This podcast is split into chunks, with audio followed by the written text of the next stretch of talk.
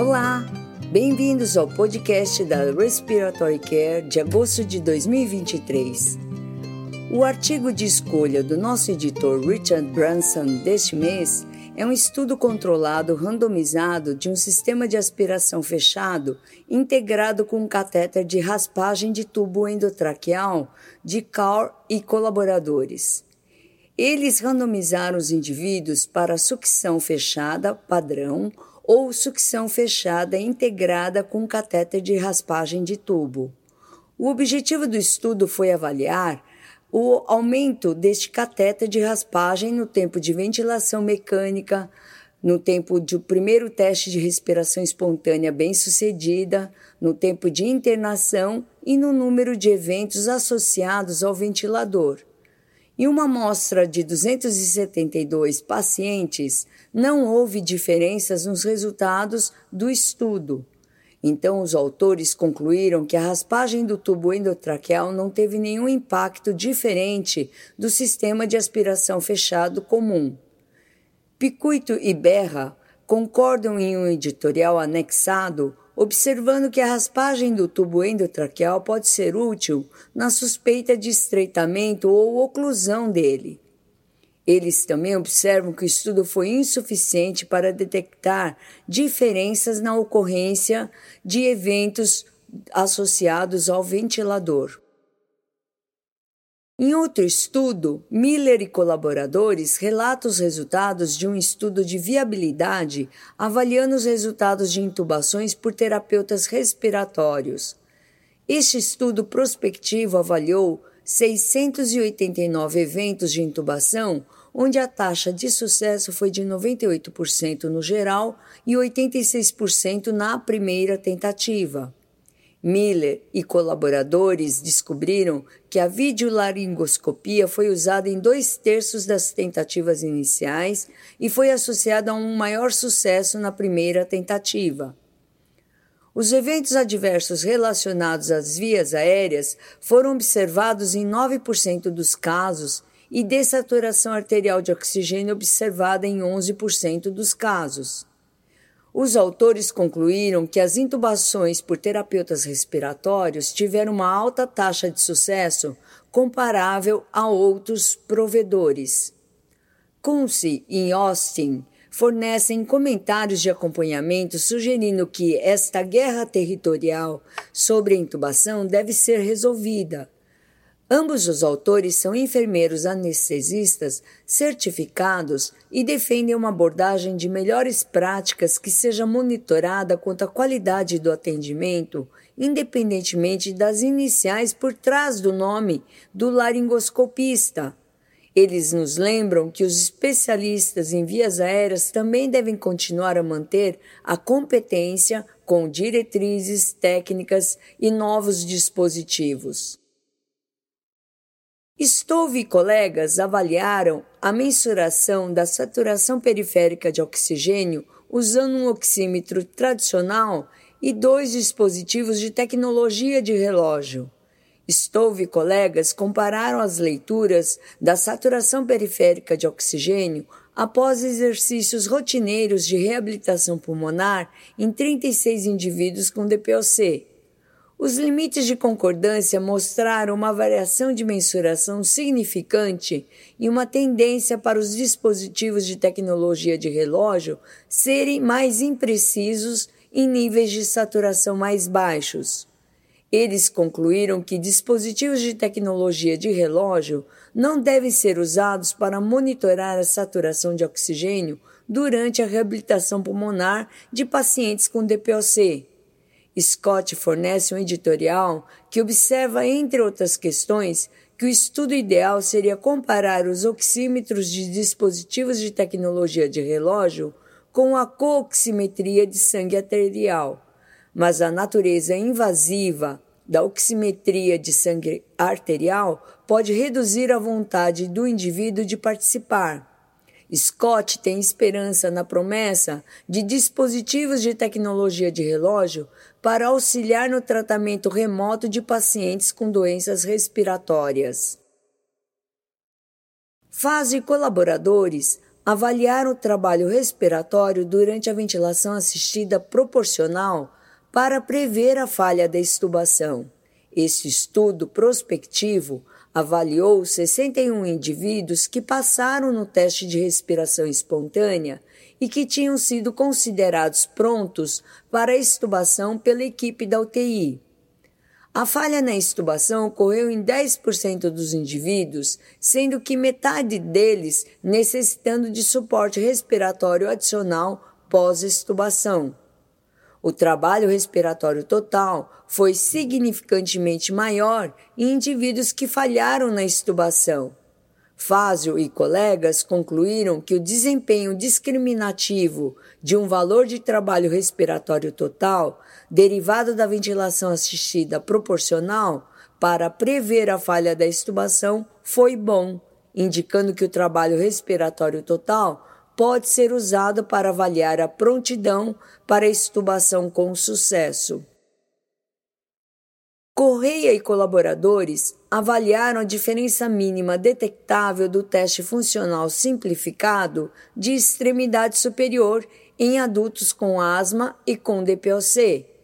Correia e colaboradores avaliaram a reprodutibilidade intraavaliador, validação, a diferença mínima detectável e efeito de comparação de aprendizagem do teste funcional simplificado de membro superior e caracterizaram seu desempenho. Os dados de 84 indivíduos foram combinados com voluntários normais. Eles descobriram que o teste funcional simplificado de membro superior foi válido e reprodutível além de ser simples, rápido e barato. Em outro estudo, Okazaki e colaboradores analisaram retrospectivamente ao longo de dois anos indivíduos com Covid-19 recebendo a cânula nasal de alto fluxo após a extubação. O estudo avaliou a precisão preditiva do índice ROX em 0, uma e duas horas para a reintubação até a alta da UTI e comparou a área sob a curva para o índice ROX, com frequência respiratória e saturação periférica de oxigênio sobre a fração inspirada de oxigênio.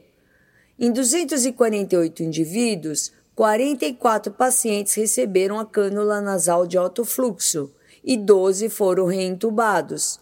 Eles descobriram que um ROX menor que 7,44 estava associado ao maior risco de reintubação. Em outro estudo, Rochine e colaboradores avaliaram retrospectivamente os fatores associados à ventilação mecânica prolongada em 170 pacientes com Covid-19 que receberam relaxantes musculares e posição prona. Rochine e colegas estratificaram os indivíduos com base nos dias sem ventilação, com menor de 18 dias, definindo ventilação mecânica prolongada.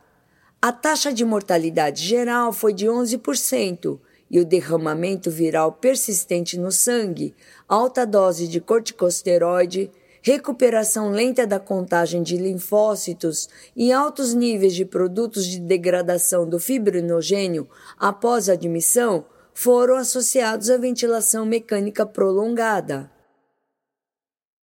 Em outro estudo, Fresnel e colaboradores realizaram uma avaliação de bancada para avaliar as capacidades de disparo de dispositivos de ventilação não invasiva e CPAP usados em pediatria.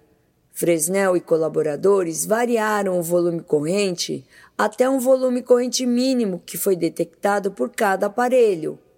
O volume corrente mínimo variou de 16 a 84 mililitros. Fresnel e colaboradores concluíram que alguns dispositivos de nível 1 e 2 podem ser adequados para bebês. Em outro estudo, Christensen e Schmidt realizaram um estudo qualitativo de consulta virtual em 20 indivíduos recebendo oxigenoterapia domiciliar para identificar os motivos das faltas às visitas. Três temas principais definiram a resposta desses sujeitos: limitações e vulnerabilidades independência e qualidade de vida e estratégias pessoais. Os pacientes demonstraram acreditar que a consulta virtual foi um empreendimento valioso. Wakefield e colegas avaliaram retrospectivamente em outro trabalho a área transversal do diafragma em 14 indivíduos submetidos à ventilação mecânica prolongada, usando tomografia computadorizada. Wakefield e colegas concluíram que a análise seriada da área transversal do diafragma dos músculos respiratórios por meio de tomografia computadorizada do tórax pode ser usada para avaliar a atrofia deles em indivíduos ventilados mecanicamente. Em outro estudo, Willis e colegas relatam os resultados de uma pesquisa sobre cuidados respiratórios. A pesquisa foi publicada online e se obteve 82 respostas. Metade dos entrevistados relatou treinamento em pesquisa em nível de pós-graduação. As principais barreiras encontradas para os terapeutas respiratórios que conduzem pesquisas foram a falta de tempo garantido para pesquisa, oportunidades de participação, treinamento, apoio departamental e orientação. Willis e colegas sugerem abordar essas questões para promover a pesquisa na profissão de terapeutas respiratórios. Liman e colegas contribuíram com um breve relatório descrevendo a impressão 3D de um trocador de calor e umidade reutilizável para pacientes com traqueostomia ou pós-laringoscopia. Os autores desenvolveram uma tecnologia durante a escassez da Covid-19. Hansen Flashen e Acrivo contribuem com uma revisão narrativa sobre o uso da VNI no tratamento de doenças neuromusculares. Os autores fornecem conselhos práticos sobre as interfaces, os dispositivos e o monitoramento na ventilação não invasiva nas doenças neuromusculares. Em outro estudo, Wheeler e Bullock fornecem um ano em revisão sobre a oxigenação por membrana extracorpórea. Wheeler e Bullock revisam a literatura sobre o manejo da ventilação mecânica, posição prona, anticoagulação, complicações hemorrágicas e resultados neurológicos para indivíduos submetidos a ECMO, publicada em 2022.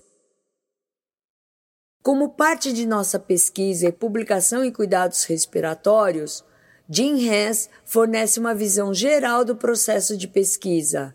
Miller fornece uma cartilha sobre como iniciar o processo de pesquisa e Willis analisa como formular uma questão de pesquisa. Finalizamos aqui o podcast de agosto de 2023 da revista Respiratory Care. Até mais! Para receber o conteúdo deste podcast e de podcasts anteriores da revista, por favor visite nosso website em www.rcjournal.com você também poderá se inscrever no nosso website para receber os podcasts de futuros volumes da Respiratory Care.